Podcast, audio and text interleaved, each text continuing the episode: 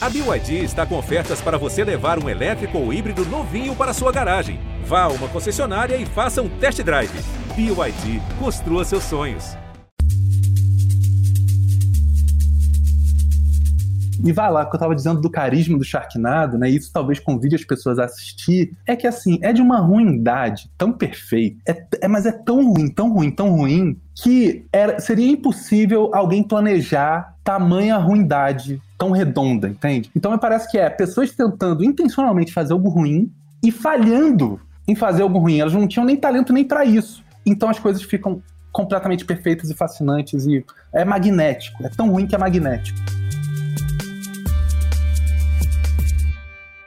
Eu sou Ivan Mizanzuki, esse é o Conversas Paralelas, e o meu entrevistado de hoje é roteirista, diretor e produtor de cinema. Já dirigiu oito curta-metragens exibidos e premiados no Brasil e no exterior, além do documentário Meia Hora e as Manchetes que viram manchete.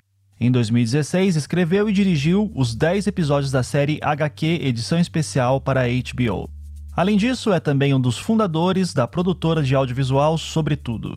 Como roteirista, fez parte do time que adaptou o podcast Projeto Humanos na série O Caso Evandro para o Globoplay. Eu acho que eu já ouvi falar sobre esse podcast. E já no seu mais recente longa-metragem, O Clube dos Anjos, é baseado na obra de Luiz Fernando Veríssimo e estreou este ano no Festival de Cinema Gramado.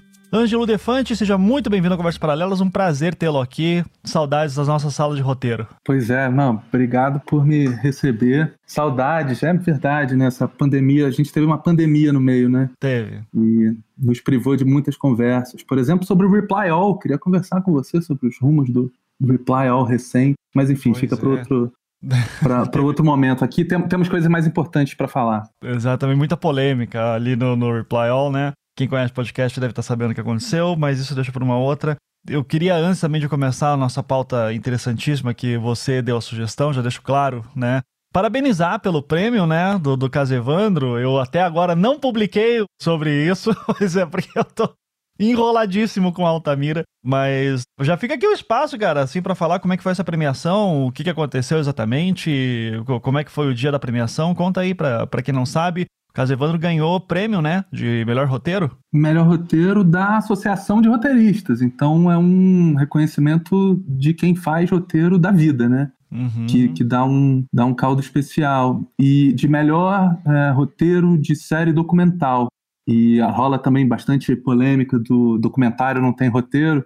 E eu acho que você viu ali, né? Você testemunhou o quanto de roteiro tem, né? Sim, sim demais. E você tá acreditado lá. A gente fez questão de que você tivesse como colaboração. Oh, obrigado. Mas você até agora não comemorou, você é um relapso. Mas, ah, a, a gente tá muito feliz, assim, porque foi um prazer aquele trabalho, né? Apesar do, da dureza do tema. E acho que talvez justamente por isso a gente precisava um pouco contar um com o outro e foi a gente teve uma, uma relação muito azeitada, assim. Acho que isso vai para a tela. E aí também ter esse reconhecimento, acho que, que diz muito, né? Que a gente seguiu bons caminhos. Então a gente está muito orgulhoso. Ah, cara, não, eu fico, eu fico por isso vocês merecem demais. Você, a Lud, a Tainá, o Arthur e teve também que participou no início. O Márcio, o Márcio. Márcio, Márcio. É, uma homenagem especial a ele, né? Ele não concluiu o trabalho com a gente, ele recebeu uma outra proposta mas era um sujeito cheio de energia que botou, botou a gente com uma animação e com várias, várias formas de olhar esse tema. Ele era um cara um pouco mais velho que a gente, foi muito importante. Uhum. E fica homenagem a ele porque a gente acabou perdendo o Márcio para a Covid-19. Então, esse, esse prêmio é muito dele, mais ainda, né? Sim, é. Enfim, mas é, foi, foi, acho que ele ficou. Um, eu lembro que ele, eu fiquei um mês em São Paulo no início da, da do roteiro e eu lembro que ele ia direto para Santos, ele ficava indo e voltando, né? E eu lembro que ele ficou só no iníciozinho e depois já teve que sair porque teve esse outro, um outro projeto. É, mas foi muito legal porque ele tinha essa experiência como jornalista policial, né? Então ele, enfim, tinha uma outra visão. É, uma das características da sala, eu acho que também é um dos sucessos do, do caso Evandro, é que cada roteirista tinha uma bagagem. Uhum. E a dele era desse jornalismo e também como roteirista ele tinha feito alguns realities. Então, realmente, essa junção era de nós cinco era muito inusitada e acho que por isso que deu certo, assim, a gente tinha muitos ângulos sobre, sobre o caso. É, eu só tava lá passando o que eu sabia do caso. O mérito é tudo de vocês, parabéns novamente. Parabéns pra gente, hora hora. Daí, assim, quando a gente tava. Eu estava pensando em pessoas para chamar aqui, eu falei pra, pra Gi, né, a nossa produtora, dizendo assim, pô, eu queria muito que o Ângelo fosse lá pra gente tentar fazer uma brincadeira de reescrever um roteiro, né? Repensar um filme, alguma coisa aqui, assim, jogar uma ideia, né? Tipo uma sala de roteiro. Daí o Ângelo maluco veio com uma ideia de. Então, pô, eu queria ver o, a série inteira do Sharknado para fazer um dossiê Sharknado.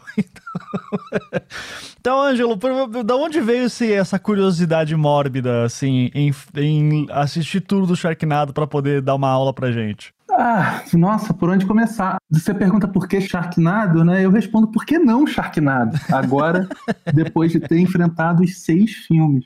Mas tem uma história, né? Não brotou da minha cabeça sozinho. A gente estava conversando sobre né, o que, que podia ser objeto dessa conversa, eu e a Giovana, sua superprodutora, e algumas ideias tinham saído, né, de se a Branca de Neve fosse um true crime. E eu, eu acho essa ideia boa, essa ideia não precisa morrer ainda. Tá. Mas depois eu até fiquei pensando que a gente podia fazer um episódio de fato true crime. você vai editar? a gente podia pensar nisso, né? Tipo, você com essa sua voz de veludo dizendo. Ai, e não muito longe dali, uma velha anciã tem conversas alucinógenas com seu espelho. E outras ideias brotaram também, né? E se De Volta para o Futuro fosse feito no eixo Faria Lima? Uhum, acho que também sim. tinha pano para essa manga aí. E se o Tropa de Elite fosse um conto de fadas? Também tem potencial. Mas é engraçado porque quando a Giovana estava me explicando o conceito, ela jogou um exemplo que era o que, que precisava para o Sharknado virar um bom filme. E aí eu fiquei com isso, por mais que eu tenha contrarrespondido essas três ideias, eu fiquei com isso, assim. Primeiro pensando, é possível o Sharknado virar um bom filme? Eu nunca tinha assistido nenhum, mas o pouco que sabia até tem esse título quase quase autoexplicativo, né? Ele é quase uma sinopse já, né? Sim. E eu nunca tinha assistido, então será que é possível fazer daquilo que é um negócio que tem fama de troncho dá para consertar? E aí minha segunda pergunta foi: mas por que melhorar o Sharknado? Precisa mudar? Ora, ora. Então foi quase que para proteger o Sharknado, vamos dizer, de você, eu e você. Então me propus a fazer um resumo Sharknado, porque eu nunca vi ninguém resumir o Sharknado. Uhum. e, e agora, depois de viver essa experiência, eu posso dizer: todo mundo tinha que viver essa experiência na vida mas também ela é muito perigosa. Ela é muito perigosa. Eu estou aqui lidando com os danos até agora. Eu não consigo entender a extensão dos danos, nem a duração deles. Então tem esse, tem esse contraste aí. Eu acho que todo mundo devia saber que isso aqui sirva, talvez, tenha uma função social e sirva para as pessoas saírem sabendo que é o Sharknado. Se alguém quiser navegar por essas águas perigosas aí, que o façam. Seja também o cartão de visita. Mas quem sabe a gente consegue resumir aqui. Eu vou te confessar uma confissão escancarada. Eu não sei se a gente tem um episódio para conversar aqui ou se a gente tem episódio demais. A gente tem episódio em excesso. Vamos descobrir. O que eu clamo, eu tenho um pedido para você que é: coloque em jogo seus dotes de entrevistador porque eu não sei por onde começar, por onde terminar. Eu tenho um manancial gigante profundo de loucuras e absurdos. Então, que você seja o comandante desse barco aí. Pegue o leme, vamos, vai me perguntando e eu vou te respondendo dentro do possível. Deixa comigo. Eu, olha, por incrível que pareça, eu suspeito pela lógica, como são seis filmes, a gente já vai falar sobre a quantidade exata de obras derivadas do conceito Sharknado. Eu acho que uma hora tá no limite, assim. Mas eu. Então, por isso, eu vou fazer. Eu, eu vou dizer tudo que eu sei do Sharknado. Vamos ver. Tá? E daí você vai complementar. A gente vai complementando aos poucos. O que eu sei é que. Eu nem sabia que tinha tanto filme assim, pra ser muito sincero. Eu sabia que teve um, dois e três, porque eu lembro que quando saiu, tinha um podcast que eu gostava muito, que não existe mais, é, chamado Melhores do Mundo, e que tinha lá o Change, o Felipe, né? Que falava direto Sharknado dizendo assim: Meu, é um filme em que aparece um ele não fala meu, acho que ele é, ele, é, ele é carioca, então ele não fala meu. Mas é, ele diz assim, tem um filme que o, vem um, né, um tornado que passa no mar e traz um monte de tubarão. Então é um tornado de tubarões que vai abenotando todo mundo e vai tubarão para tudo que é lado. Daí eu vi uns trailers Eu até fiquei muito impressionado que, tipo, caraca, a menina do, do American Pie tá aqui, né? Ela não isso, morreu, é. não sumiu. A Tara Reid. Daí, assim, é isso que eu sei. O conceito era esse, de um tornado de tubarões. Eu disse, ok, isso aqui é incrível. O conceito é maravilhoso, só que eu tenho coisa melhor para fazer do que assistir. Todos temos. Porque é ele que se encaixa naquele negócio de dos filmes trecheira, né? Que é de zoação, que tem todo um mercado nos Estados Unidos, né? Sobre isso. Você, eu acho que a gente já pode entrar por aí, assim, mais ou menos sobre essa proposta desse tipo de cinema, porque ele é, ele é um filme B, é, existe um público para isso lá fora. Quais outros exemplos que nós temos de filmes assim? onde é que se encaixa é, Sharknado a, a, e toda a sua exalogia a, no mercado americano de filmes? Uh, deixa eu respirar fundo aqui para ver. Não, eu, eu acho que assim, olhando o geral, é, você perguntou por que Sharknado, né? Tem, uma, tem talvez uma resposta séria para isso, que é eu de, de verdade agora, depois que passei por essa aventura, ele é uma lupa específica e muito muito palpável de como observar o consumo de cultura pop hoje em dia e de como a repercussão influencia no próprio produto. É uma coisa um pouco esquizofrênica e que se retroalimenta no Sharknado de um jeito muito insano. É um filme B, que até C. É um tipo de, de filme que eu não consumo tanto, então talvez também tenha um contraste aí na minha observação que pode ser legal. Mas que é, ele é uma produção original do canal Sci-Fi, que também tem no Brasil, que é um canal só de ficção científica. Assim como tem o Discovery ID, né, o Discovery Investigation, só de crimes, tem um canal só de ficção científica. Ele é basicamente feito de replicações, né, de reexibições de boas ficções científicas na história, mas ele tenta ter algum, alguma produção original, ele não tem tantas. E ele tem alguns desses filmes, tem um que é a Lula, uma Lula gigante radioativa que ataca a cidade. Tem o Lavântula, que é o vulcão de, de tarântulas. Incrível. Aranhas que também invadem certas cidades. E até acho que esse já no esteio do, do Sharknado. Uhum. Mas é, ele tem de todos os tipos, assim, algo que é uma espécie de catástrofe e não tem grandes orçamentos, e ele é feito de uma maneira tosca, e um pouco tosco é o que também compõe o gênero. Só que eu acho que no, o Sharknado reuniu tamanha volúpia ao redor dele que eu acho que tá tudo ali, né? Ele pega o gênero e, e leva a enésima potência de um jeito que, pela tosqueira, de um jeito muito carismático. Então, assim, até os seis filmes, eles têm até uma divisão entre eles. Assim, acho que entre o dois e o três vira uma outra coisa a partir do três. Assim como entre o um e o dois também tem uma divisão em si. O um se levava um pouco a sério. É, é, isso era uma pergunta que eu ia pegar justamente. Assim, se é um filme que se leva a sério e ficou tosco, ou se não, desde o início ele já deixa claro, é, isso aqui é um filme tosco. É, eu acho que é próprio do gênero, tem uma certa seriedade, porque não dá para lutar contra não temos orçamento para efeitos especiais, nossos efeitos especiais não são muito bons, nossas premissas são, são ensandecidas. Então, se a gente levar a sério, a gente compõe a piada junto com o espectador, né? Então, uhum. assim, os personagens levam muito a sério aquelas situações e o filme não. No 1, eles estavam tentando fazer mais um desses gêneros, né? Então, assim, um, um, tornado feito de tubarões que assola Los Angeles. Só que virou um fenômeno, virou um fenômeno real, né? De celebridades conversando no Twitter sobre isso. E aí, pro 2, ao invés de Los Angeles, eles foram atacar Nova York. é, e aí eu acho que já a partir do 2 tem uma consciência memética que chega a ser bonito de ver. E aí, a partir do 3, eu acho que eles entenderam também que não dava para levar para muitos lugares, então eles foram para as do absurdo. São quatro filmes seguintes que é um absurdo superando o outro. Então, acho, acho que aí é um, é um, é um bom caminho para a gente olhar, assim, que é... O Twitter é uma, é uma rede social muito instável, né? Ela quebra, quebrou semana passada, vai quebrar semana que vem. Uhum. Mas ele tem também alguns marcos de, de quebra por excesso de uso. E uma das. Tem lá Kim Kardashian, quando foi capa da revista com pouca roupa, ela quebrou o Twitter, né? E o Sharknado 2 quebrou o Twitter também. Caraca! Com 20 minutos de exibição.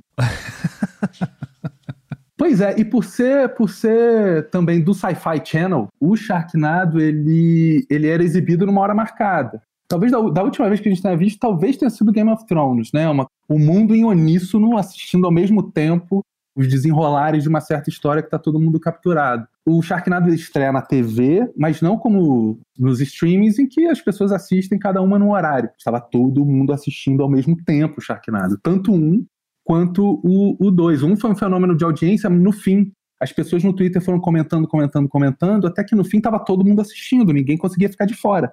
E o 2 foi já desde o início. E quando o Twitter voltou, sei lá, 20 minutos depois, sete das dez trending topics mundiais eram relacionados ao Sharknado. Que loucura. É um negócio doido e maluco. Principalmente esse de Nova York, parece que eles fizeram uma lista de e se? E se os tubarões invadirem o metrô? E se os tubarões invadirem um jogo de beisebol? E se, e, e, nesses, e se eles tivessem que combater os tubarões do Empire State Building? E por aí vai, assim, as coisas não se conectam, nada se conecta. E aí, a minha impressão real é que era de fato para não se conectar. Se, se se conectasse, ia contra o próprio conceito. E vai lá, que eu estava dizendo do carisma do Sharknado, né? Isso talvez convide as pessoas a assistir. É que assim, é de uma ruindade tão perfeita, é, é mas é tão ruim, tão ruim, tão ruim, que era, seria impossível alguém planejar tamanha ruindade tão redonda, entende? Então me parece que é pessoas tentando intencionalmente fazer algo ruim e falhando em fazer algo ruim. Elas não tinham nem talento nem para isso. Então as coisas ficam completamente perfeitas e fascinantes e é magnético. É tão ruim que é magnético. Tudo bem, a gente entende que tem esse grande plot, né? E invasão dos tubarões, mas os personagens são sempre os mesmos nos seis filmes ou muda? Porque daí eu imagino o azar da pessoa, do, dos protagonistas se foram os mesmos, digo assim, caraca, de novo, estamos passando por isso. O que seria incrível, mas co como é que rola essa transição dos personagens? Mais ou menos eles, eles ficam abismados. Já chega do meio pro fim, eles, eles, eles correm atrás do Sharknado. O, os personagens são sempre os mesmos, mas eles vão mudando severamente de um filme pro outro de maneira. no, no aspecto psicológico, vamos dizer. O nosso herói, temos um herói, afinal, né? Uhum. Que é um surfista, ex-campeão de surf, e que agora ele, ele, pelo menos no 1, ele tem um bar na beira de praia. Vivido pelo nosso glorioso Ian Ziering, ou Ian Ziering, que é o loirinho do Barrados no Baile. Lembra dele? Aquele loirinho caracolado? Sim, sim, sim. Então, claro. ele já era ruim lá naquela época, aqui ele tá pior ainda. Não tem nenhum cacoete de herói, né? E muito menos de surfista.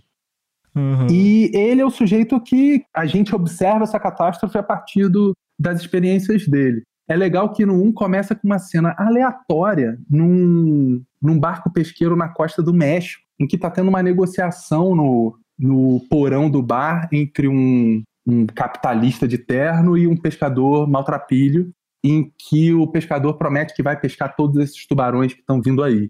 E tem uma negociação muito bizarra, um quer um milhão, outro quer não sei o quê. Então já é o capitalismo tentando domar a natureza. Isso a gente tenta entender pelo. Tem ali uma, a famosa hashtag crítica social foda. Mas eles são as primeiras vítimas do Sharknado. E essa cena parece aleatória, ela vai se reconectar depois. Mas o, o que me parece, assim, na intenção deles era que botar toda a culpa do Sharknado no aquecimento global. Uhum. Então, aí realmente parece ser o, o, a intenção primordial do Sharknado. A sua hashtag crítica social foda tá aí, o aquecimento global está nos levando para esse tipo de catástrofe. Incrível. Depois dessa cena tem o nosso, nosso herói que se chama Finn, e Finn em inglês é barbatana, então sutileza de fato não é o forte do Sharknado. ele, ele vai surfar, e sabe, sabe aquela, aquela falseada que às vezes a gente faz em cinema, que é só tem o fundo, o sujeito claramente não está em cima de uma prancha, ele está em cima de um algo fixo de concreto uhum. e fica fingindo que está surfando. Essa, esse é o cartão de visita do Sharknado. e ele vivencia um ataque de tubarão com uma outra surfista que ele está meio paquerando, flertando enquanto pegam ondas, e os tubarões começam a atacar no raso. Os tubarões pegando calcanhar de turistas desavisados. Uhum. Aí ele já, já é um pouco quem tá fazendo filme B, fazendo muito um filme B, não tem intenção de disfarce, né? Uhum. E tem uma coisa que chama atenção no filme que é Los Angeles é avassalada por, um, por uma tempestade, né? Enquanto está sendo castigada também pelo Sharknado. E o filme todo se passa durante. Tem, tem muito sol no filme. Eu, depois eu fui descobrir que eles filmaram durante 18 dias, o que, o que é muito surpreendente. Mas eles não tiveram um dia de chuva. Então é tudo chuva em pós, que tem um limite também, né? Uhum. Ou, ou chuva de mangueira, que é caro, e eles tinham esse limite. E tem uns planos que eles nem disfarçam mais. Tem umas imagens que tá sol e vambora. Então a gente também tem isso no filme. Outras limitações é, às vezes tem uma freeway, né, que é a estrada de muitas pistas e de mão dupla. Às vezes só, um, só tem chuva num, numa mão da estrada, não na outra. Esse tipo de coisa. Então tá só inundado, tá só pegando os, o carro dos, dos nossos protagonistas, não tá pegando outros carros, sabe? Tem alguém em cima do carro com uma mangueirinha, basicamente. Talvez, ou então em pós. É, e, e é legal porque você consegue ver pela roda do carro a altura do, da água. E às vezes pula um tubarão gigante que jamais caberia naquela altura. então, assim, alguém não tá fazendo isso aqui a sério. Beleza, vamos lá por onde mais eu posso seguir? Ah, eles vão vivendo várias aventuras. Uma coisa legal é que eles não se abalam muito quando um, um amigo é engolido por tubarão. Isso é uhum. é bacana, eles não reagem muito. Ah, olha só, puxa, um tubarão, vamos correr para ali. Eles não ficam abalados. Sei. Tem um pouco dessa coisa da atuação, a atuação sempre toda muito ruim. Mas o nosso herói Finn, ele fica obcecado em, em atravessar a cidade inteira para estar com a ex-mulher e os filhos. Então ele quer reunir a família. Esse é um grande tema dos seis filmes. E ele vai para um lugar que está claramente seco. Até tem uma ligação muito específica que é: eu estou a seis é, milhas e, e meia do, do mar. Eu não estou perto do mar. E então ele atravessa a cidade inteira, vive vários pandemônios para ir para um lugar que está claramente seco. Porém, os tubarões foram invadir a casa da ex-mulher dele pelo, pelo esgoto.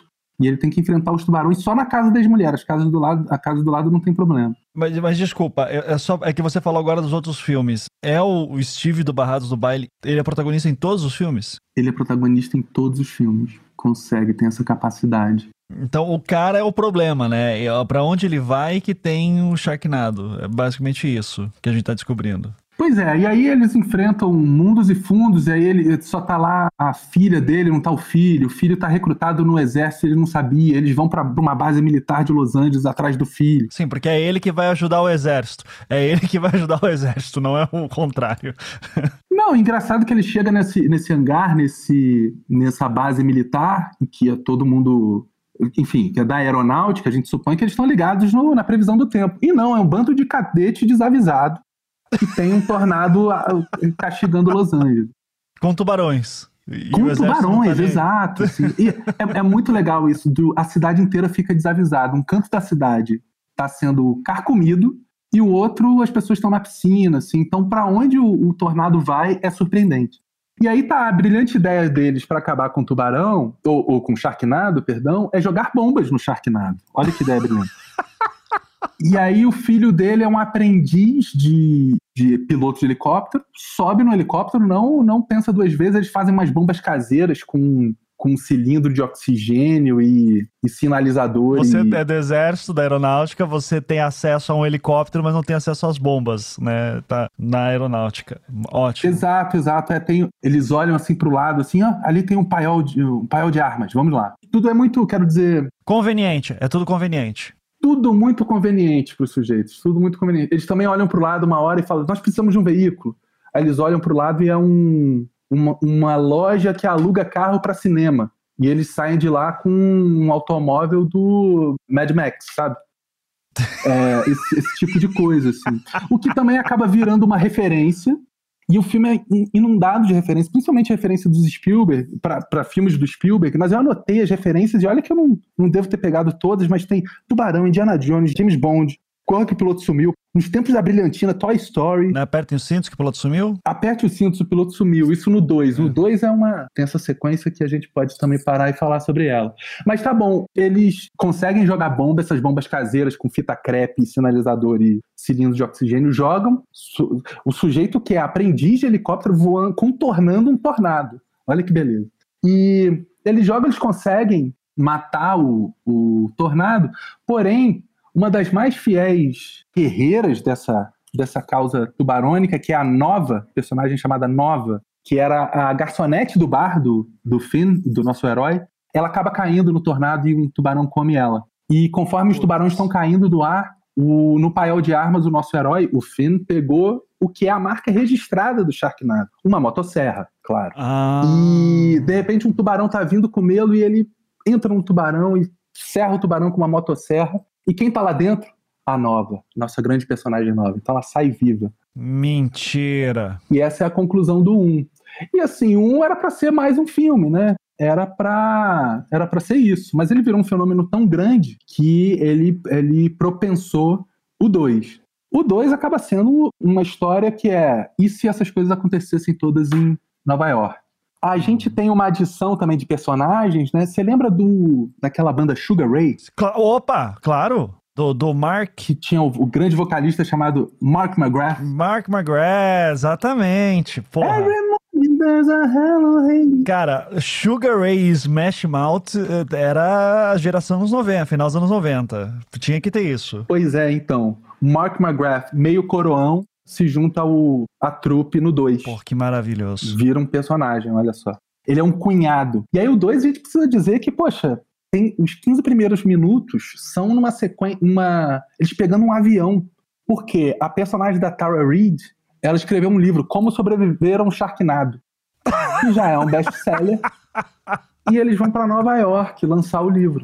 E conforme o, o avião tá passando por uma zona de turbulência, a turbulência é um Sharknado e Sharknados, tubarões invadem o avião. Inclusive, a, a, a, comissária de bordo é a como é que é o nome dela meu? A filha do Ozzy Osbourne. Ah, é a Sharon Osbourne. Não, Sharon é a esposa. Sharon é a esposa. Kelly, Kelly Osbourne. Kelly Osbourne é a comissária de bordo. Então a gente acaba tendo um pouco essas, essas intromissões também meio B, né? Mark McGrath naquela altura, em 2014, já não estava mais no seu, no seu no momento premium da sua carreira, né? e essa sequência de 15 minutos, o filme dá até uma hora e 15, e os 15 primeiros minutos são dentro do avião, um acidente de avião, aqueles efeitos especiais B, e é tão ruim, tão ruim que pelas tantas eu pensei, cara, é, é um sonho dele. É um sonho, sabe quando a gente vê que um, uma cena está se desvirtuando do filme que a gente está vendo e a explicação é que é um sonho? Eu achava que era um sonho. E não, era real. Caraca que que acontece? Ele vai para a cabine, porque o piloto e o copiloto foram comidos por tubarões, olha. Ele vai para a cabine para pousar o, o Finn, o nosso herói. Lourinho encaracolado de barrados no baile. Pega o avião no muque e pousa. Afinal, o filho dele é da aeronáutica, então ele deve ter algum conhecimento também. Por osmose, claro. A Tara Reid vai atrás dele e ela é sugada para fora do avião, ela segura um pouco numa cordinha que tinha por ali, mas o tubarão come a, a mão dela. Então ela fica sem mão. Caralho! Nesse momento você olha e fala, não é um sonho. E não, é real. Depois eles pousam e a gente tá no hospital. O negócio acontece. O Mark McGrath é um cunhadão que eles não se gostam muito, mas foi assistir um jogo de beisebol. Tá, tá, com... Mas desculpa, é que eu tô muito chocado com essa informação. A Tara Reid morre logo no início? Ela não morre. Ela, ela consegue pegar uma arma de um policial que tava no voo e tenta atirar nos tubarões conforme ela tá presa com, com, numa cordinha. Então ele consegue pousar o avião. Quando pousa o avião, tem um tubarão na mão da Tara Reid, ela perde a mão. Tá, ok.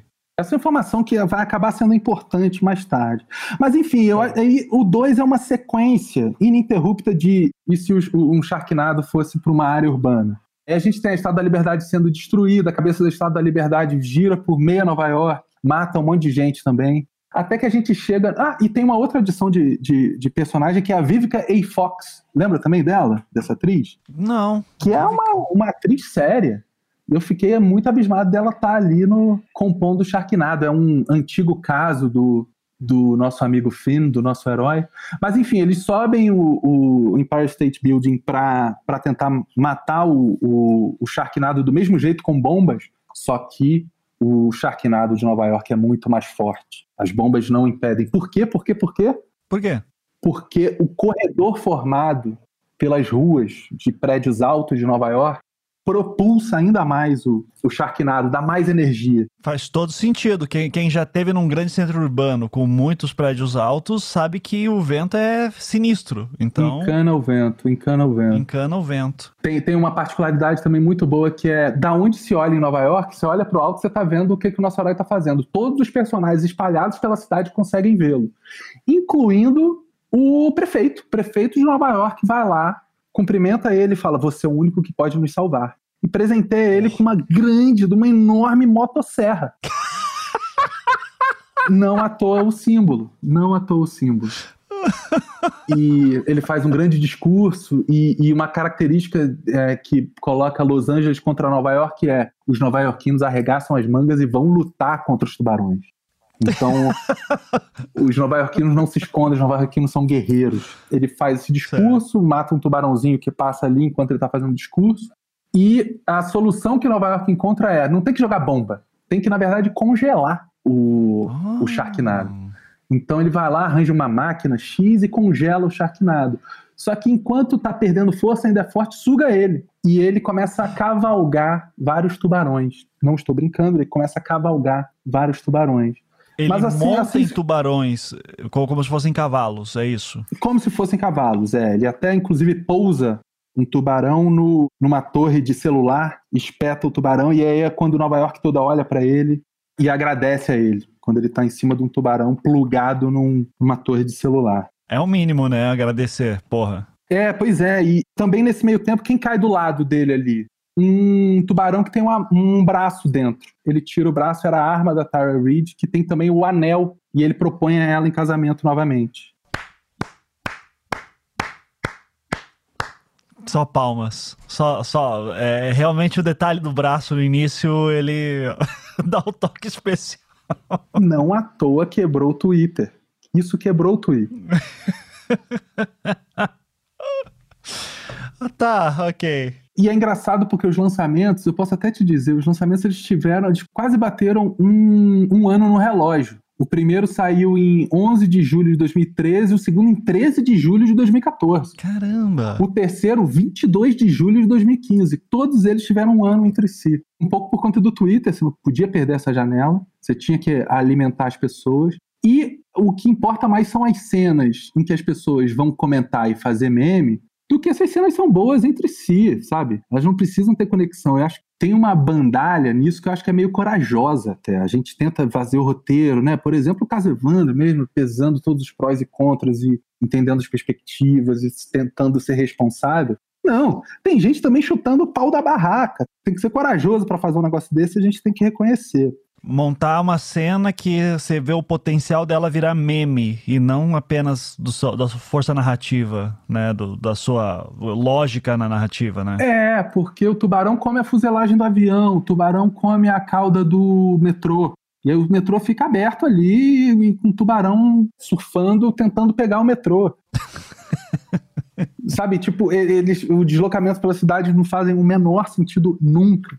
Mas eu não sei se você quer ir filme a filme, mas aí a gente chega no 3. O 3 é um acontecimento mesmo. Não, eu, eu quero ir filme a filme, porque eu tô tentando entender como é a sorte desse casal, desse cara, em toda hora tá com Sharknados, né? Porque assim, existem Sharknados acontecendo no mundo inteiro, virou um fenômeno comum e a gente tá acompanhando esse personagem, ou não? São fenômenos que acontecem de vez em quando e por infortúnio do destino, esse cara tá sempre no meio por infortúnio do destino, pelo menos nesses primeiros, ele tá, ele tá perto. Por exemplo, o 3 começa com ele recebendo a medalha de honra americana por ter salvado Nova York e Los Angeles do Sharknado. E o que, que acontece em, em Washington? Um Sharknado. Claro. Claro. Ele começa a ter uma coisa assim. Ele, ele... Washington, qual que é a distância de Washington para o mar? Não tem, né? Pois é, pois é. Enfim, mas calma, meu amigo. A gente ainda tá no terceiro filme e tem, tem Sharknado no deserto.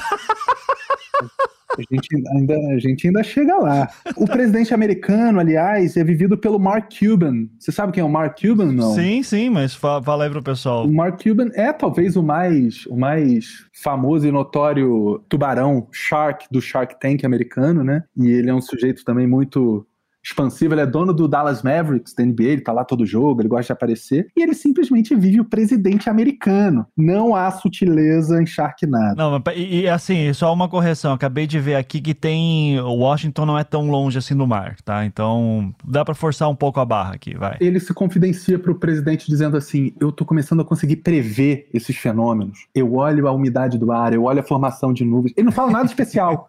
é só, é, é realmente, os Estados Unidos está muito mal preparado, eles não olham os instrumentos meteorológicos. Isso chama muita atenção. Nenhum lugar está nunca preparado. E o, se alguém quiser invadir a Casa Branca, o teto da Casa Branca é muito frágil. É pelo menos o que diz o Sharknado. Sai chovendo tubarão atrás do presidente, ou atrás do nosso, do nosso amigo Finn, e o Mark Cuban pega em armas e sai metralhando os tubarões. Eles conseguem sobreviver, afinal, conseguem salvar a Casa Branca e terminam ainda com aquela cena clássica do, dos americanos na Segunda Guerra em Iwo Jima, que erguem uma bandeira. Você lembra dessa foto? Sim, Essa foto é um- sim, claro, Então, eles claro. terminam também erguendo uma, a bandeira americana do chão, como honra americana, né? E claro que enquanto estão erguendo, desce um tubarão ali, eles aproveitam e matam um tubarão. Essa é a primeira cena, os primeiros 15 Tá. minutos do, do Sharknado 3, que tem uma particularidade que é a Tara Reid está grávida, e ela e os filhos estão na Flórida, lá embaixo. Um tá no norte, outro tá no sul. Estão no, no parque da Universal Studios, na Flórida. Então, assim, eles não estão nem acompanhando. Tem o ente da família recebendo a medalha de honra do presidente. Eles decidem não ir, decidem para o parque aquático. E ela está grávida. Tem também um Sharknado lá na Flórida. O nosso herói Finn descobre e tenta, tenta chegar até lá.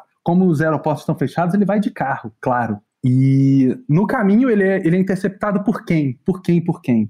Lembra da, da nova, da garçonete que saiu viva de um. Foi comida por um tubarão e saiu viva? Ela não aparece no 2, mas ela aparece no 3 com uma onda meio justiceira, cavaleiro do apocalipse. Ela tá estudando tubarões há muito tempo, já há dois anos, desde que aconteceu aquilo tudo. E ela agora intercepta ele porque chegou a hora do, da revanche, do contra-ataque. E ela aprendeu que. Ela estudou alguns estômagos de tubarões e os tubarões, muitos tubarões estão comendo pássaros. Ou seja, os tubarões estão criando um novo habitat nos céus. E aí eles tentam passar por terra também, não conseguem, mas vão para uma base aérea americana. E é engraçado como o Finn, nosso herói, é muito respeitado. Os soldados sabem toda a ficha corrida dele, que ele salvou Nova York, salvou Los Angeles e tudo mais. E dão simplesmente um caça supersônico para ele. E tem uma coisa meio Top Gun, os dois. A Nova e o Finn saem do, da base americana nesse supersônico, enquanto a base também é avassalada e destruída por tubarões. E eles passam no, na Nazca, então aquela coisa de e se tivesse um, um Sharknado na Nazca? Tem um Sharknado na Nazca, provoca muitos acidentes, come muitos pilotos. Os pilotos são pilotos reais, eles conseguiram muitas participações aí, mas eles sobrevoam, eles só veem esse desastre de fora porque eles vão acabar caindo. Eles batem num tubarão aonde? Na Flórida. Pousam, caem na água aonde? No Universal Studios, no parque aquático. E é, é muito boa, a saída da água deles é, é muito de férias com o ex. É exatamente igual de férias com o ex. Fico pensando se eles pegaram a estética do de férias com o ex ou o de férias com o ex é que pegou a estética do Sharknado 3. Fica aí essa pesquisa pra gente bater na linha do tempo. e aí, o que que acontece? Os tubarões, eles estão coordenados e eles estão contra-atacando estão querendo se vingar. Então toda a costa leste americana virou um grande paredão de, de Sharknados. Um paredão ininterrupto. Os Estados Unidos está sendo destruído por, por tubarões. A nova, a grande, a justiceira dos tubarões, ela desenvolveu um plano, mas que precisaria da NASA, porque envolveria raios lasers que só a NASA tem. E aí, claro, o Finn vai procurar na Flórida o pai dele, vivido pelo David Hasselhoff. Lembra do David Hasselhoff? Que era o, o forte, para quem não sabe, o fortão do SOS Malibu. O Baywatch, do Baywatch, isso. né? E Era- também fez participações especiais incríveis no Bob Esponja.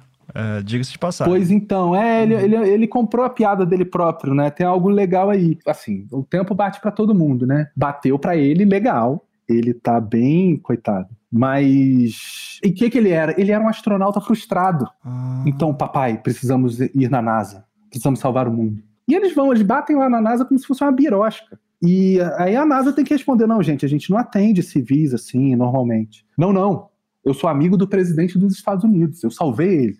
E aí o Mark Cuban autoriza. Eles simplesmente entram numa nave espacial e vão para o espaço para poder lançar lá de cima de um certo satélite alguns raios laser para salvar a Terra.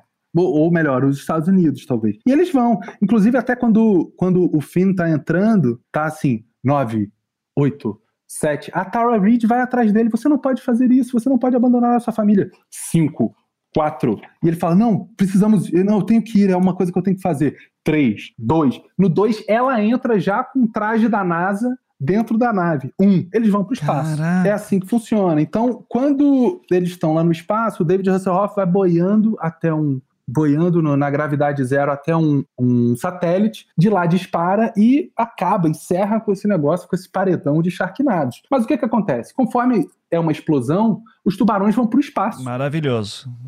É assim que, é assim que funciona. Temos agora tubarões no espaço. Eu não estou brincando. Gostaria eu de estar brincando aqui. Eles têm que combater os tubarões no espaço. O pai, o David Hasselhoff, é uma pena, sai boiando na gravidade Isso é tudo no filme 3 ainda. Tudo no filme 3. Aquele que a gente começou na Casa Branca termina no espaço. E infelizmente eles tentam sair da nave porque ainda tenta resgatar o pai, mas é, não conseguem. Porém, olha só a salvação, eles são engolidos por tubarões. Tanto a Tyra Reid quanto o Finn, o nosso herói. O, o nome do, da personagem da Tara Reid é April. Só que aí os tubarões começam a voltar para a estratosfera da Terra. Sabe aquele do Apollo 13 que quando passa pela camada da Terra, a cápsula deles pega fogo, né? Porque entra em atrito máximo. Ora, eles estão dentro de tubarões. Então, é, os tubarões começam a ferver, vira um churrasco de tubarão, até que eles caem num lugar específico na Flórida. Quem cai primeiro é o nosso herói Finn, e ele sai do tubarão e tenta procurar a April, a mulher dele, cadê onde ela está. e aí vão caindo vários tubarões, e ele vai atrás dela até que ele escuta a voz dela e ele vai para um tubarão específico. O tubarão é cerrado e quem sai do tubarão?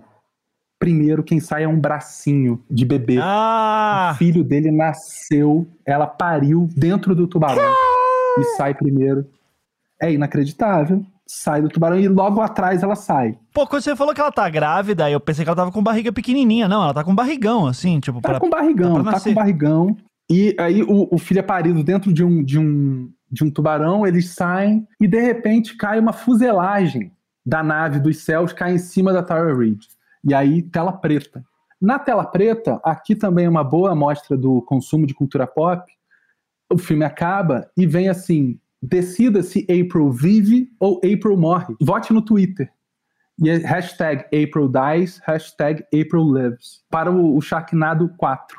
Ou seja, um ano depois, eles anunciam, é a forma como eles anunciam que vai ter um quarto filme, e eles pedem para os espectadores interagirem. Uma forma de você decide, vamos dizer. Sim. Pelo Twitter. E sem passar regra, né? Do tipo, vale por tanto tempo essa votação? Hum, cara, não. Posta a hashtag aí, foda-se. Tá, ok. É, vai lá e tweet. É, April lives, April dies. E aí começa o nosso quarto. É, a gente fica sem saber um bom tempo qual hashtag ganhou.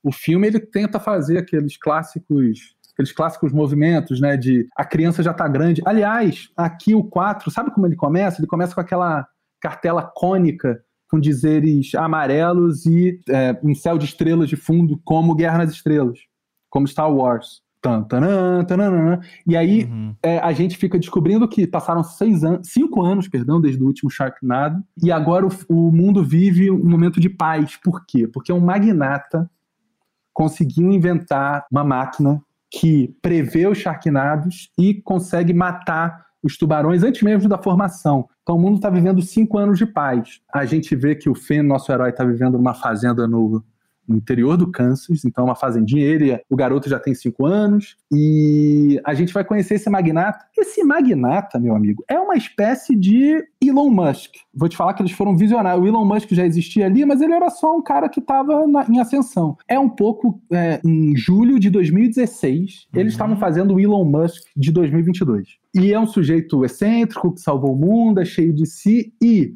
também como tem várias frentes de comércio, ele está inaugurando um cassino em Las Vegas Incrível. chamado Shark World, claro, né? E a família do nosso herói do Finn tá promovendo um, uma reunião de família justo nesse fim de semana, em que vai todo mundo se reunir. A filha dele, que está para um lado do mundo, o filho dele, o tal militar lá, que também está ah. para o outro lado do mundo, vai todo mundo se encontrar em Las Vegas naquele fim de semana. Esse magnata, ele é tão magnânimo que ele também resgatou o pai do, do nosso herói do Finn, o David Hasselhoff, que estava lá na Lua e ele pegou, trouxe de volta. É esse tipo de, de loucura e de gratidão que o nosso herói tem em relação a ele. É, começa a se formar um Sharknado em Las Vegas. Las Vegas, para quem não sabe, é incrustado no meio de um deserto. É, é, um deserto, né? E como assim um Sharknado no meio de, de Las Vegas, no meio do deserto? Essa pergunta, primeiro, não é, não é respondida, ela não é nem feita. Eles têm que sobreviver primeiro. E Las Vegas inteiro, embaixo de um, de um Sharknado, dá muito pano pra manga. Mais uma daquelas listas que os caras pegam e se, e se, e se. O filho do nosso herói,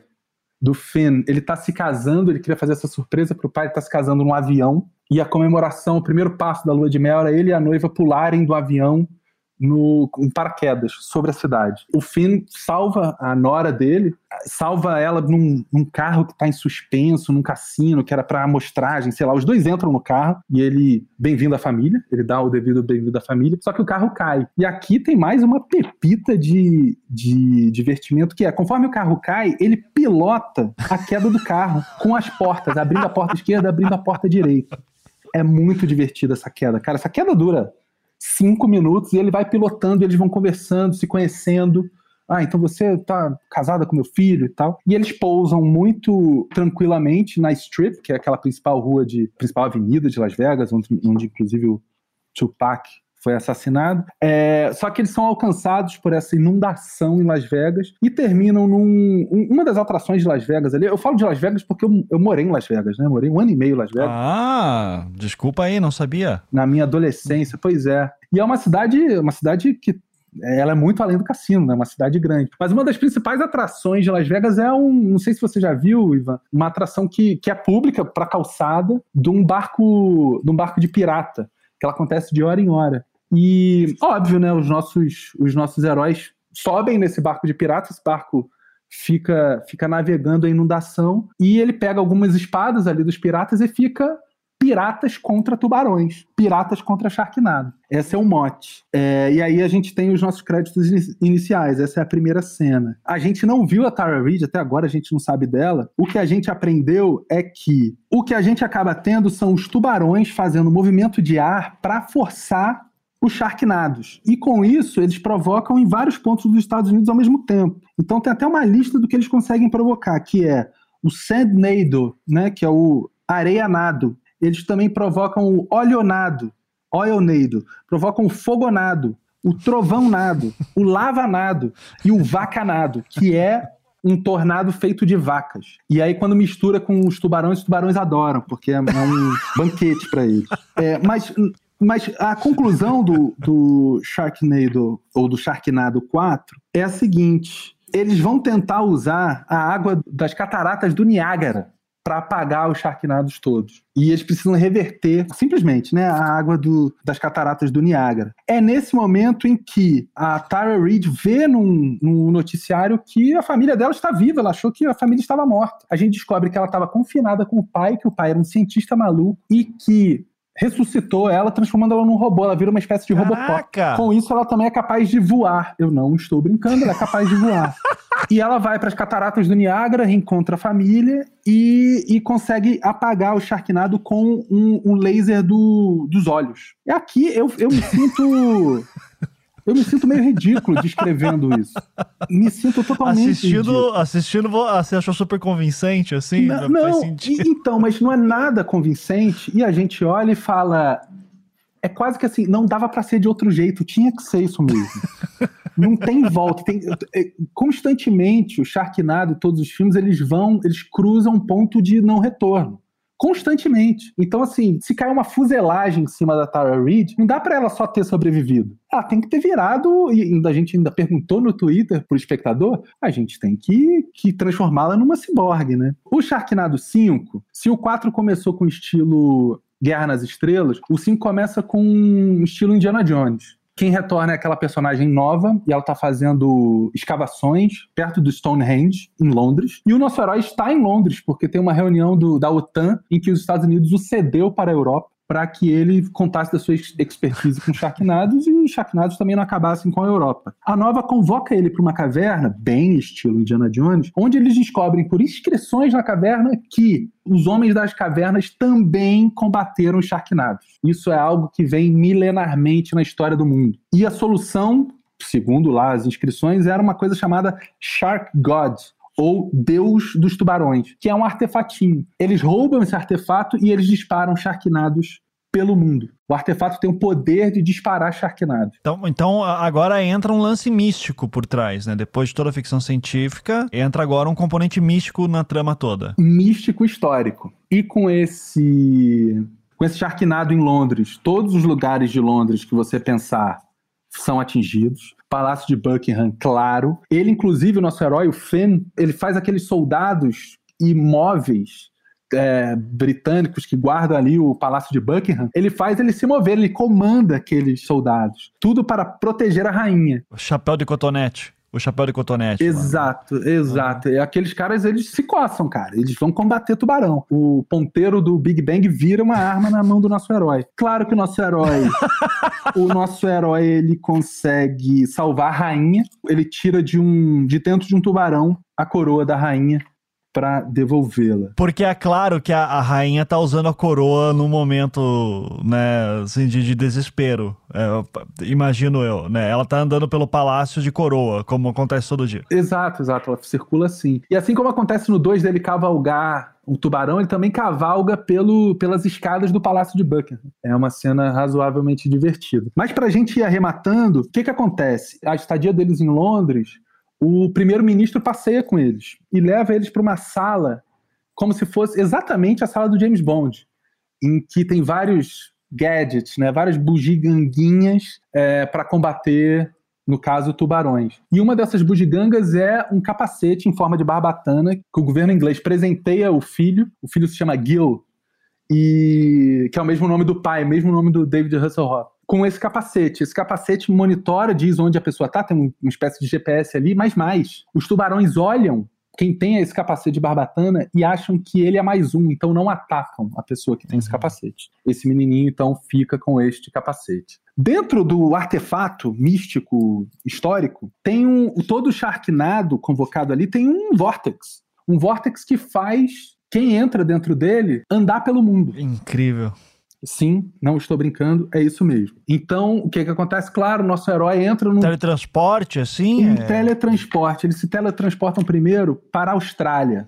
Vai lá o nosso herói, a, a April, a Tyra Reid, e a Nova, aquela justiceira. Eles acabam na Austrália, e na Austrália tem uma das maiores irmandades de tubarões comandadas pela Nova. E eles lá descobrem que há, na China, tubarões roubaram um cargueiro de lixo radioativo e tem um charquinado pelo mundo, andando pelo mundo, que se torna tóxico, radioativo mesmo. Então tem um, tem um charquinado em mutação por aí. Eles convocam um, um, novo charquinado no, no, na Austrália. E onde eles vão parar, Ivan? Onde eles vão parar? Te dou uma única opção. Da Austrália para. Não tenho a menor ideia, eu tô, tô, tô, tô no Brasil? Da Austrália para o Brasil, meu amigo. Sharknado chega ao Brasil. Mentira! Te juro que é verdade. Eles caem num boteco.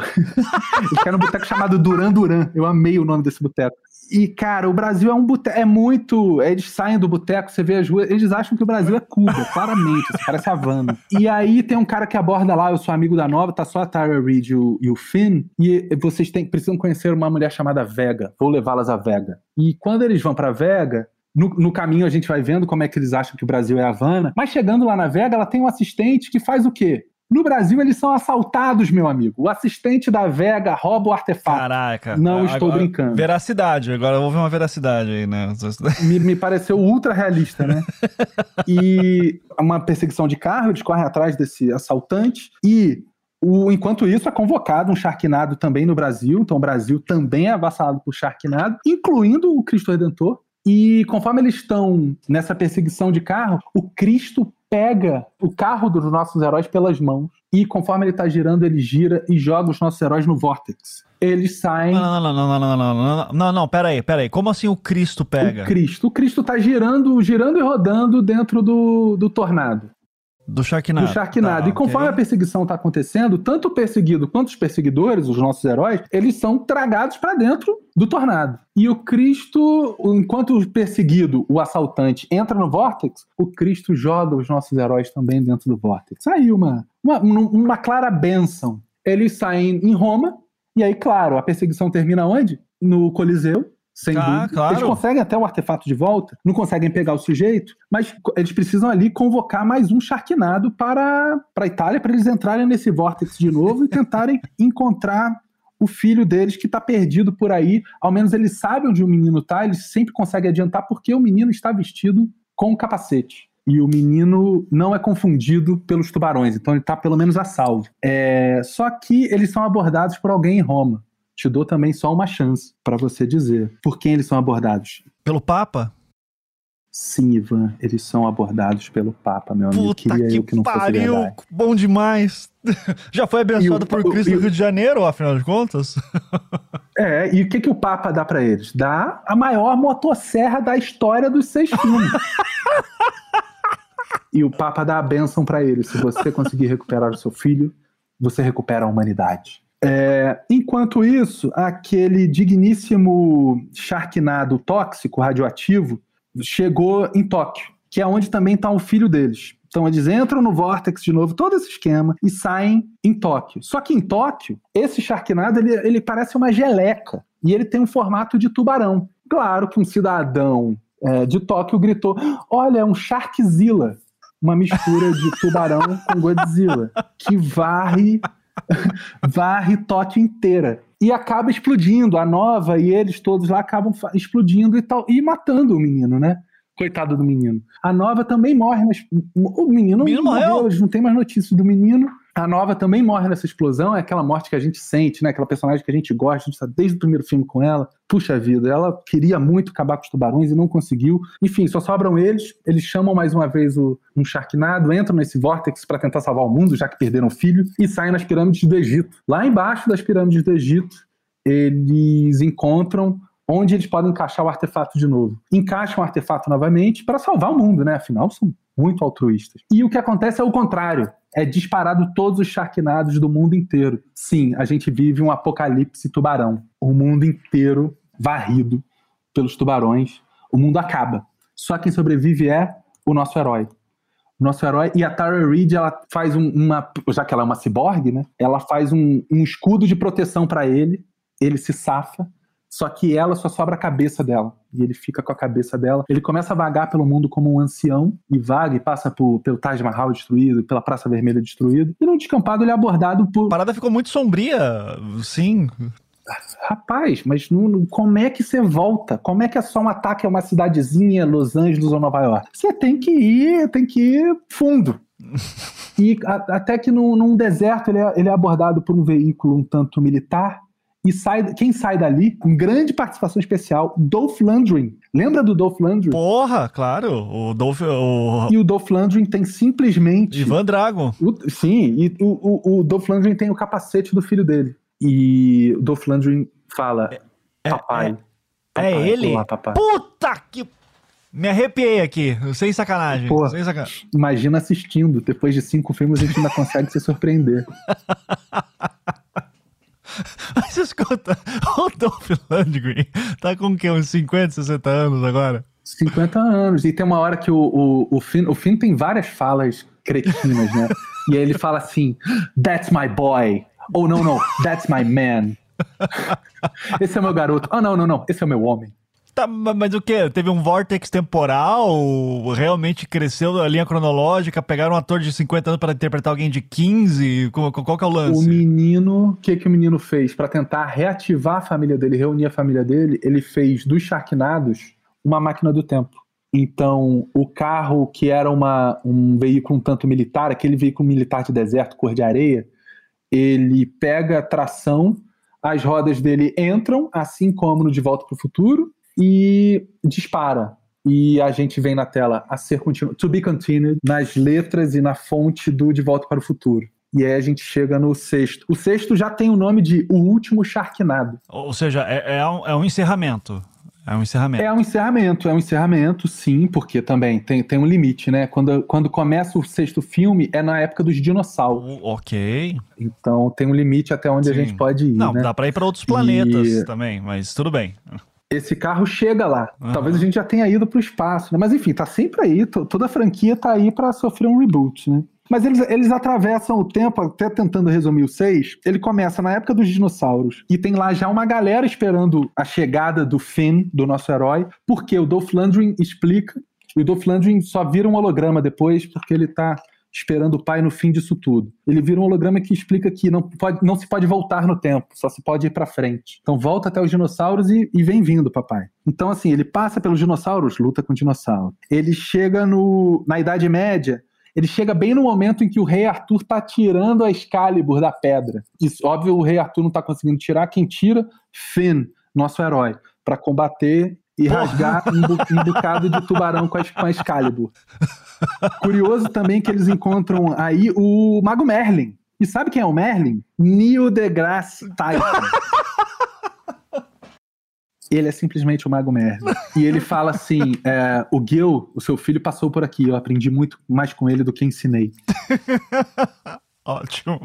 E só que nessa transição do tempo, da, da dos dinossauros para a Idade Média, a Tyra Reid ela tá conseguindo domar aqueles pterodátilos. E ela leva um pterodátilo. Mas ela, mas ela tá só a cabeça. Ela tá só a Não, cabeça. ele tá com a, com a cabeça da Tara Reid no, no, no, bolso, o Finn, o nosso herói, mas a Tara Reid está viva lá nos dinossauros. Porque o, o filho botou todo mundo, refez um time e botou todo mundo vivo de novo. Ele voltou no tempo para ter as pessoas vivas. Entende? Tá, tá, ok.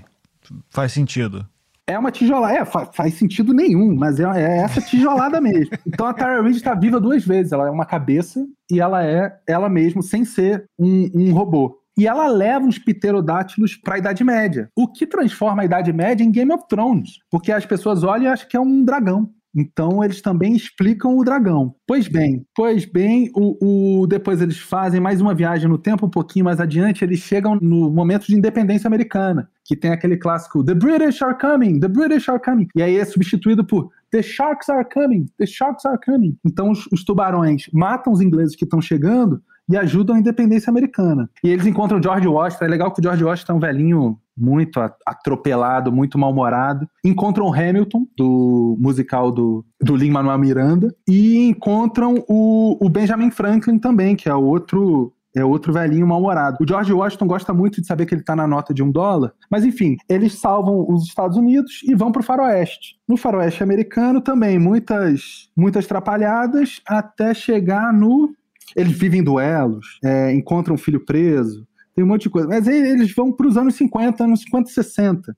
É, numa taia em que também tem que combater um Sharknado por lá. nada muito que a gente não tenha visto. Eu já digo que fiquei decepcionado que não passou pelas grandes guerras. Tá, acho que poderia ter encaixado aí primeiro Segunda Guerra Mundial. É, acho que a cota guerra foi americana muito muito autorreferencial, né? Então, acho que a, a guerra de independência americana, que é, é o, a cota guerra da história. Mas, assim, eles vão, eles vão de época em época, de época em época, de época em época, até chegar, meu amigo, sim, é verdade, na primeira cena do Sharknado, aquela que eu, que eu comentei que era da negociação dos sujeitos num cargueiro, com o primeiro Sharknado da era moderna. Eles conseguem matar esse, esse Sharknado final e entram no Vortex. Seria o Vortex final que eles podem ou acabar com o tempo ou viver uma nova vida. E eles arriscam, eles vivem uma nova vida. E a gente volta pro boteco, pro bar que o Finn, o nosso surfista campeão, tinha na beira da praia. Estão todos ali muito felizes. A Tara Reid está grávida e eles estão casados ainda. Eles refizeram a vida e o mundo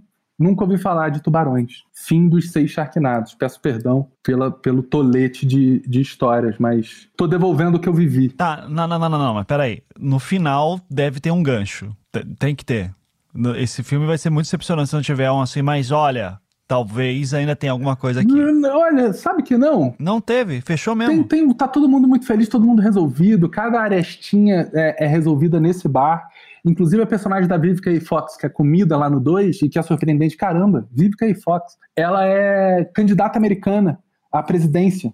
E ela tá liderando as pesquisas, parece que ela vai ser presidente. O filho não, não entrou no militar, no, no exército. É, tá todo mundo muito, muito em paz. Tá muito resolvido e redondo.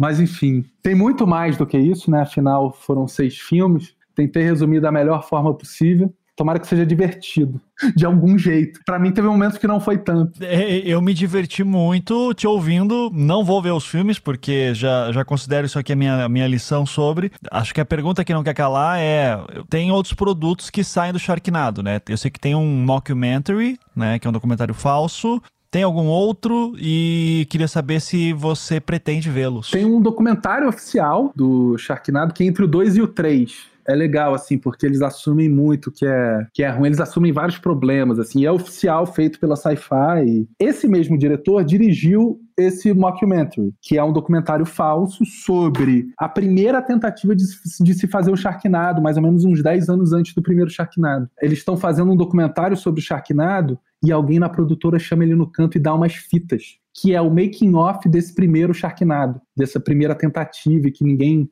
Ninguém responde muito diretamente, todo mundo tenta desviar e falar que não existiu, mas esse sujeitinho da produtora, esse assistente de produção, entrega na mão do, do da produção desse documentário, e a produção desse documentário é, vai ver o que, que é. E aí o filme até se chama The, é, The Heart of Sharkness, que é uma referência ao Joseph Conrad, né, The Heart of Darkness, Coração da Selva, e, e Heart of Sharkness. E é o making off. E é um, um, um realizador que teve a ideia do Sharknado e que só que ele queria tanto realismo e, uhum. e ele estava tão convencido de que seria o melhor filme, uhum. o filme mais poderoso da história, que ele usou tubarões de verdade. Então, isso, infelizmente, viabilizou, todo mundo, quase toda a produção morreu. E a Sci-Fi, quando foi fazer de novo o primeiro Sharknado, preferiu lidar com com efeitos especiais. Era mais seguro para todo mundo. Mais seguro para todo mundo. E essa é uma história escondida do primeiro Sharknado jamais revelado. Não é muito bom, não. Esse é ruim. Esse eu não consegui nem assistir até o fim. Tava me fazendo mal de verdade. Se eu assistir esses seis até o fim, com a consciência de que era muito ruim, para eu não ter conseguido superar esse, você imagina como é que era. Tem outros produtos? Tem outros filmes, séries, alguma coisa assim de Sharknado? Tem muito. É impressionante como tem boneco, tem produto do Sharknado, produto literal, físico, do Sharknado, memorabilia. Tem muito, muito, muito. Camisa, o que tem de camisa brincando. E, cara, é uma diversão ir pro Twitter e botar é, hashtag Sharknado, assim, porque são celebridades conversando. E celebridades, assim, desde a Mia Farrow, e o, a Lady Gaga, meio fãs do, do, do Sharknado. Até, cara, to, todos os tipos de celebridade. Parecia assim que é, é, se você não comentasse sobre o Sharknado, ali o Sharknado 1 e 2, se você não comentasse, você não estava dentro da conversa. Então, e no Twitter a gente sente muito isso. Foi divertido uhum. passear pelo Twitter e ver. E aí, o quanto o, o, o Twitter e a expressão e os e de fato os fãs mesmo podem influenciar numa, numa história, né? não só quando eles abrem contagem para é, vote se a personagem vai viver ou não, mas como quase também manter de ano em ano, né? Foram, foram seis filmes, então ao longo de cinco anos, todo mundo sabia que em julho ou agosto ia assistir um Sharknado próximo ali da semana Shark, né? Que é o que os Estados Unidos têm, né? Que é, é um, pouco, um pouco mais ligado a Discovery e a National Geographic, né? Que são programas focados em tubarões. Então, assim, a ficção também entrando, né? É o entretenimento tentando conversar com tudo. Ah, não sei, acho que tem alguma, alguma, alguma medida de de diversão também da gente olhar hoje em dia, né, e ver as consequências. Para eu fazer o serviço completo aqui, Ivan, eu podia dizer também onde está disponível o Sharknados, né? O Sharknado 1 está disponível na Amazon Prime e no Globoplay estão aqui fazendo merchan. Por favor. O Sharknado 2 disponível na Amazon e no Globoplay. Sharknado 3 disponível na Amazon e no Globoplay. Sharknado 4 inexplicável, tá só na Amazon. Especialmente porque o 5 tá só no Globoplay e o 6 tá só no Globoplay. Então fica aí o pedido, a convocação para o Globoplay pegar o Sharknado 4, justo 4, por favor. Eu vou, vou, vamos levantar a hashtag aqui então, né? É Sharknado 4 no Globoplay. vamos ver o quanto de repercussão o Sharknado ainda consegue causar.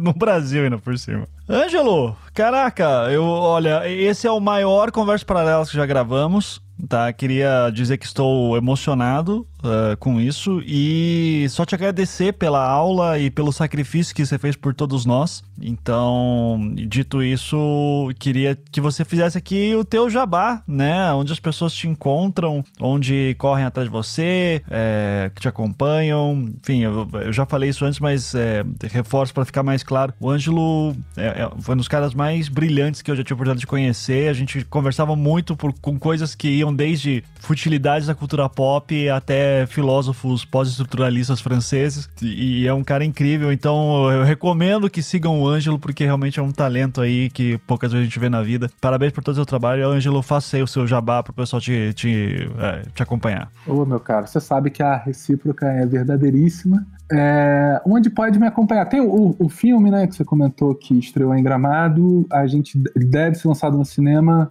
em novembro, é o que tudo aponta, baseado no livro do Luiz Fernando Veríssimo. Eu também estou finalizando agora um documentário chamado Veríssimo, então também ficar ligado porque um documentário em homenagem, também fechando essa essa tampa. Eu gosto de fechar as coisas, né? Então é para assistir os seis Sharknados, é para fazer um, um filme baseado no Veríssimo e um filme sobre ele, né? E eu tô em todas as redes aí, não sou, não sou mais ou menos ativo em uma e em outra, mas tem Twitter, Instagram e Mais o quê? O que, que tem de rede? Não, eu só não tô. Eu sou, sou muito passivo lá no TikTok. Mas no resto, só buscar Ângelo Defante, tô aí.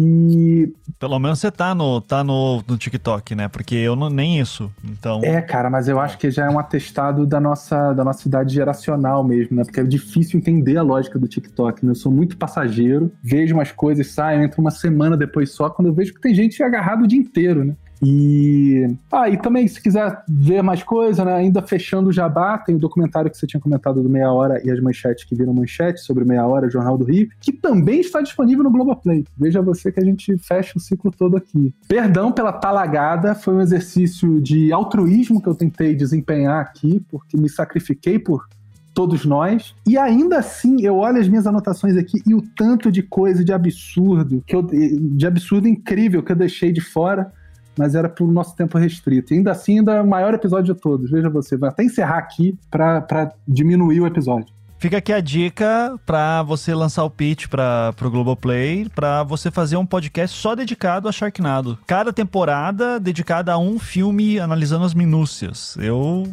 Cara, olha, pior, pior que dá, hein? Pior que dá. dá. Dá Mas eu vou fazer. ter agora que assistir, eu vou ter que assistir uma talagada de clássicos, assim, para me limpar da poluição do Sharknado. clássicos da história do cinema, sabe? Porque eu me sinto, nossa, minha, minha, o meu cérebro é um queijo suíço depois dessa, dessa overdose. Eu preciso compensar. E ainda assim, não sei se tem Seu jeito. O sacrifício foi nobre. É, porque se, e se não tiver jeito, fica aí essa ideia de podcast. Pelo menos uma temporada, cada episódio com um rende. Isso eu garanto. Isso. Ótimo.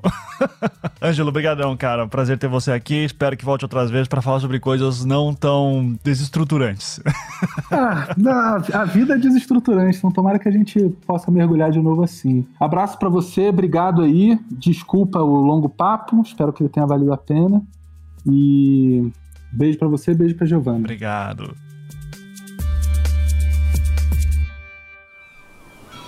Este podcast foi editado pela Maremoto.